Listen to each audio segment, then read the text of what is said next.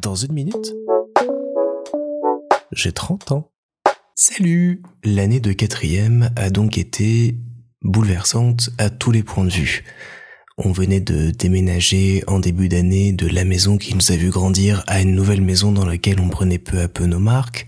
Nos vies changeaient un petit peu, on devenait adolescents, on découvrait de nouvelles passions et subitement, au cours de l'année, on a appris qu'on allait déménager dans le sud-ouest de la France. C'est dans ces semaines-là que se sont déroulés deux événements qu'avec le recul, je peux qualifier de fondateur pour moi. Le premier est arrivé juste après qu'on nous ait annoncé un midi autour de la table dans la cuisine que, après réflexion, papa et maman avaient décidé de déménager et comme ils aimaient plus trop le nord-est de la France, on allait partir dans le sud-ouest. Et là, on a été un petit peu euh, circonspect dans mon souvenir, on se demandait un peu euh, qu'est-ce qu'on allait faire, on avait l'impression de perdre les vies qu'on avait à l'époque, ce qui est tout à fait vrai.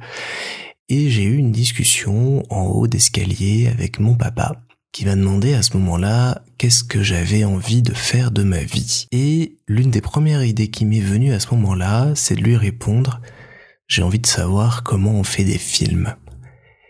Et je pense que c'est à ce moment-là qu'est née l'idée en moi de faire du cinéma et de faire un métier lié à l'image et au son. Et 15 ans plus tard, je travaille là-dedans.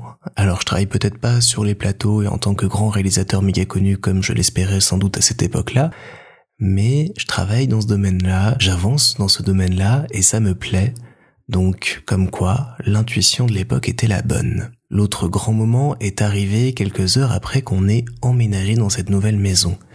Je vous passe euh, la fin de l'année de quatrième, que était euh, une fin d'année plutôt classique, avec malgré tout l'adieu à tous les copains, à toute la vie qu'on avait, à tous les gens qu'on connaissait, avec qui on a gardé par la suite plus ou moins, moins, moins contact. Faut dire qu'aujourd'hui, Malgré Facebook, j'ai pas trop trop de nouvelles de mes anciens copains de l'époque. On a été les revoir deux trois fois. J'aurai peut-être l'occasion de vous raconter tout ça, mais sinon je ne les ai jamais revus par la suite. Ils sont devenus des souvenirs dans ma vie et je pense que malheureusement ils le resteront comme ça pour euh, toujours maintenant. Je réfléchissais un petit peu, je sais pas non plus euh, expliquer si l'heure de colle et mon comportement juste avant étaient liés à ça ou pas. J'arrive pas à remettre l'ordre dans les événements, donc je ne sais pas si ça s'est passé avant ou après l'annonce du déménagement, mais ça m'étonnerait pas que ça y soit lié et que ça a été une réaction un petit peu euh, épidermique comme ça euh, au fait qu'on allait partir et que donc on pouvait se permettre un peu plus de choses à ce moment-là. Je sais en tout cas que je me suis permis certains comportements qui n'étaient pas très très cool de ma part. J'ai un peu euh, lâché des potes à ce moment-là et euh, j'ai pas été vraiment vraiment gentil avec eux et je pense qu'ils n'écoutent pas aujourd'hui mais j'en suis désolé avec le recul et je vous présente mes excuses parce qu'à ce moment-là ouais non j'ai été un con j'ai vraiment euh, pensé que je vous reverrai jamais et j'en ai profité pour dire des choses qui étaient pas vraies qui étaient qui était mensongère aussi par moments, donc euh, vraiment désolé pour ça.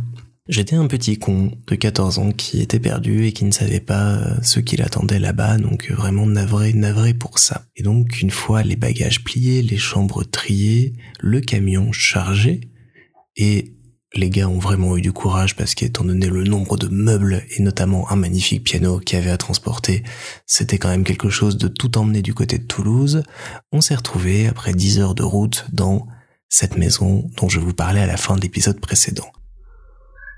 Oui. Bon, je vais directement casser la glace. Cette maison, elle n'a pas d'adresse. Elle n'a pas d'adresse pour la simple et bonne raison que c'est un château. Dans les faits, c'est une très très belle demeure. Il y a juste deux tours qui la qualifient de château, mais n'allez pas vous imaginer tout et n'importe quoi. Ces deux tours contiennent notamment des chiottes. Et donc, vous pouvez avoir un chiotte dans une tour, un rêve réalisé pour moi que j'adore plus que tout. Et ce sont des endroits merveilleux où j'aime passer beaucoup de temps, vous vous l'imaginez très bien. Et donc une très belle maison, avec un beau jardin, une piscine, de quoi faire des folies.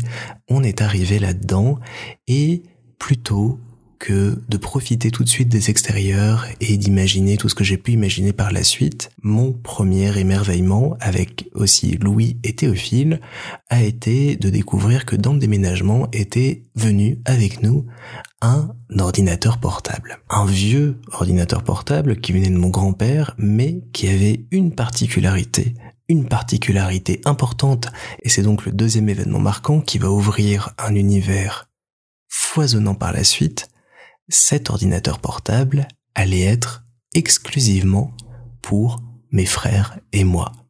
Et c'est à partir de là que toute ma vie a vraiment commencé.